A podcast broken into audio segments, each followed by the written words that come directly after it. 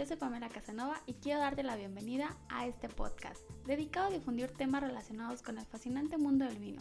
Estoy aquí para guiarte de forma sencilla y entre amigos. Atrévete a preguntar todas las dudas que tengas al respecto, aun cuando creas que son tontas, no lo son. Aquí estoy para guiarte y juntos disfrutar de todo lo que nos ofrece el fascinante mundo del vino. Comencemos.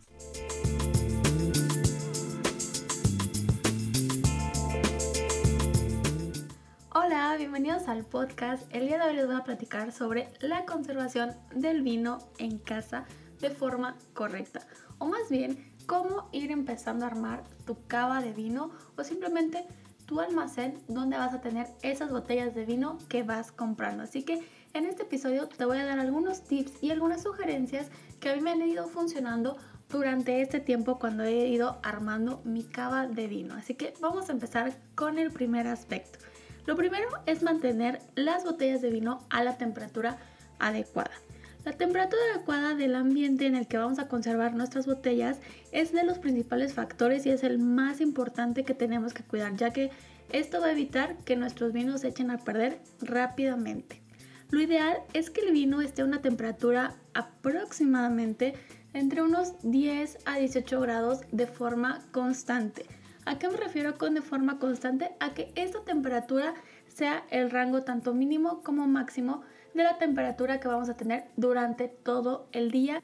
También se tiene que prestar atención especial para evitar que esta forma, como les acabo de decir, de la temperatura vaya variando. Y para medir la temperatura te voy a recomendar que no los guardes en la cocina. Ya sé que es muy común y muy típico que muchas de las cocinas en México o en cualquier parte del mundo que me estén escuchando algunas personas suelen guardar el vino en la cocina, en estos racks o estos almacenes especiales para el vino, lo ponen directamente en la cocina y eso es un error. El peor lugar para tener tu cava o guardar tus botellas de vino es la cocina, ya que ahí es donde vamos a tener más variación de temperatura y esto va a afectar drásticamente a nuestro vino. Así que si son de los que tienen el vino en la cocina, vayan ahora y cámbienlos de lugar. Ahora les voy a indicar algunos lugares que ustedes seguramente pueden identificar en su casa donde podrán almacenar su vino correctamente.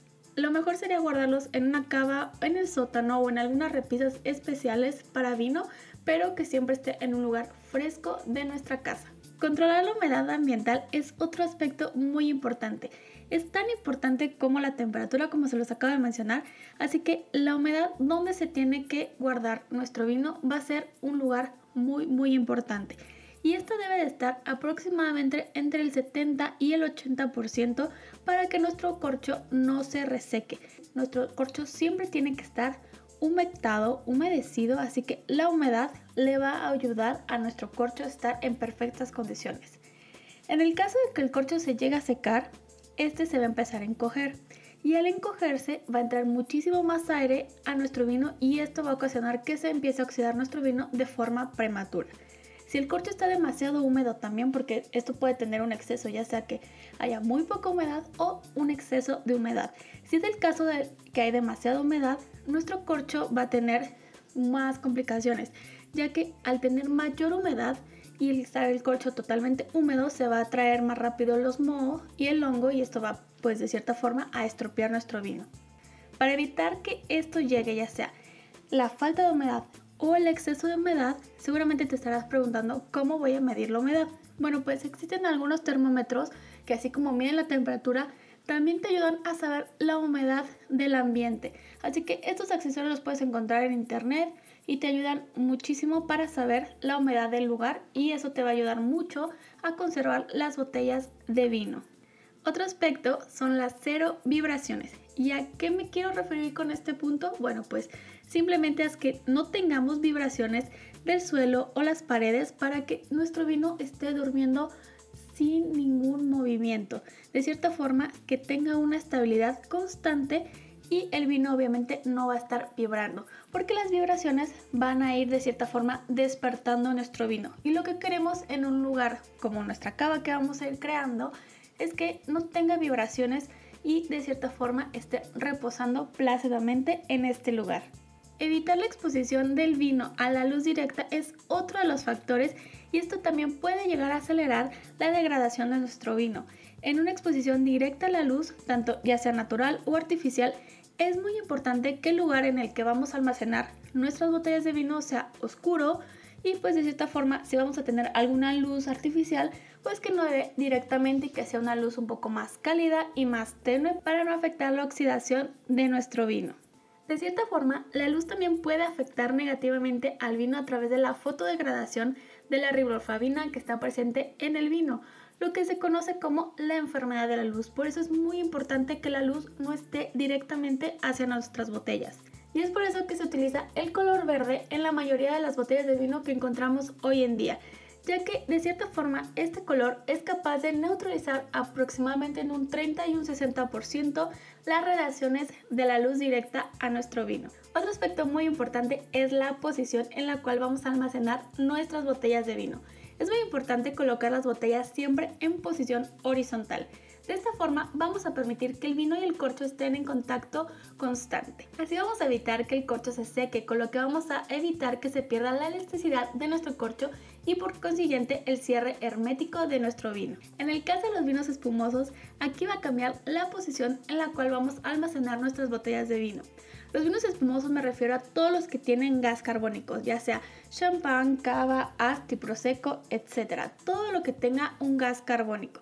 Ya que contienen gas carbónico, el cual tiende a subir, esto va a permitir que el tapón mantenga el nivel de humedad ideal, así que la forma adecuada de almacenar las botellas de espumoso es de forma vertical.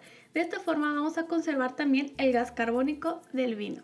Y ya casi para terminar, hay una pregunta que es muy recurrente en redes sociales que me preguntan de repente cuánto es lo ideal para conservar un vino o cuánto tiempo de guarda le voy a dar a este vino tinto o a este vino blanco. Así que otro aspecto que también ustedes tienen que cuidar de los vinos que van a tener dentro de su cava es el tiempo de añejamiento que le van a dar a cada uno de estos. Y no todos los vinos van a tener la misma cantidad de años de guarda. Así que por eso es muy importante distinguir qué vinos son ideales para conservarse durante más tiempo y cuáles son los mejores para beberse pronto. Para diferenciarlos es necesario tener en cuenta distintos factores, como la edad del vino, la añada, el lugar de procedencia, el tipo de uva, el tiempo, el tipo de crianza, etc. Algunos tips que les puedo recomendar para más o menos identificando qué tipos de vinos tienen muchísimo más potencial de guarda que otros estos los pueden aplicar principalmente para vinos tintos, pero también para algunos vinos blancos que tengan barrica. No todos los vinos jóvenes deben beberse en el año que se cosecharon. Por ejemplo, los crianzas duran aproximadamente 5 años después de la fecha de cosecha. Los reserva y gran reserva pueden durar aproximadamente de 10 a 15 años. No conviene sobrepasar la fecha o el año que más o menos nos dan de periodo para cada uno de estos vinos, ya que todos los vinos tienen una curva de vino y si llegamos al punto máximo, de ahí empieza una picada muy rápida. Entonces el vino empieza a decaer su calidad muy rápidamente. Así que yo les recomiendo que no más de 2-3 años por mucho guarden un vino y después lo disfruten.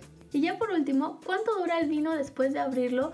Una vez que hemos abierto una botella de vino y a veces pasa que te tomas una copa o dos copas y te sobra la mitad de la botella o un poco más o un poquito menos, pero la quieres guardar para el día siguiente o para otro día. Pero a veces no sabemos cuánto tiempo nos va a durar o cómo lo podemos conservar. Muchas personas dejan por error el vino abierto fuera del refrigerador y ese es un gran error ya que como lo vimos la temperatura es muy importante. Si lo dejas afuera después de abierto es muy fácil que muy rápido se eche a perder tu vino. Así que como recomendación si no se terminó el vino guárdalo en el refrigerador y al día siguiente tres días después ahorita les voy a dar un parámetro más o menos de cuántos días les dura cada estilo de vino después de abierto. Así que esperen ahora les voy a dar las recomendaciones de los días. Pero por favor métanlo al refrigerador. Después de abrirlo, le colocan el corcho o algún tapón de los accesorios que tengan para cerrar su botella de vino y lo puedan degustar días después. Y bueno, como les mencioné, ¿cuánto tiempo dura el vino después de abierto? Bueno, pues en el caso de los espumosos dura aproximadamente de 1 a 3 días Yo les recomiendo que máximo un día, porque bueno, el gas carbónico se ir muy rápido y siempre tengan un tapón especial para vino espumoso y así van a lograr que pues de cierta forma el gas carbónico no se pierda tan rápidamente. En el caso de los blancos te puede durar abierto de 3 a 5 días como máximo. Todos los vinos deben estar dentro del refrigerador. En el caso de los rosados de 5 a 7 días y en el caso de los tintos igual de 3 a 5 días. Y bueno, todos los vinos deben estar cerrados, ya sea con un tapón especial, una bomba de vacío y si no tienes ninguno de esos accesorios para cerrar tu botella de vino, no te preocupes, con el mismo corcho que traía la botella, lo volteas de la parte más angosta y lo vuelves a colocar en la botella. Y de esa forma lo guardas en el refrigerador y ya sea al segundo día o al tercer día Dependiendo del caso del tipo de vino que tengas abierto, lo vuelves a degustar. Si quieres alguno de estos accesorios, los puedes encontrar en internet como accesorios para botellas de vino y muchos accesorios interesantes que te van a ayudar a conservar tu vino después de abierto. En mis redes sociales les voy a estar compartiendo una infografía con la información sobre los aspectos más importantes para almacenar el vino en casa o iniciar una pequeña cava, así como los días sugeridos máximos y mínimos para mantener tu botella de vino abierta en el refrigerador. Esto ha sido todo por el tema de la semana. Me gustaría leer sus dudas o comentarios y por supuesto de qué otros temas les gustaría que platiquemos. Nos escuchamos la próxima semana. Los invito a que me sigan en mis redes sociales en donde seguiremos en contacto. En Instagram me encuentran como Pamela Sommelier y en Facebook como Pamela Casanova Sommelier. Nos escuchamos a la próxima. Vino abrazos.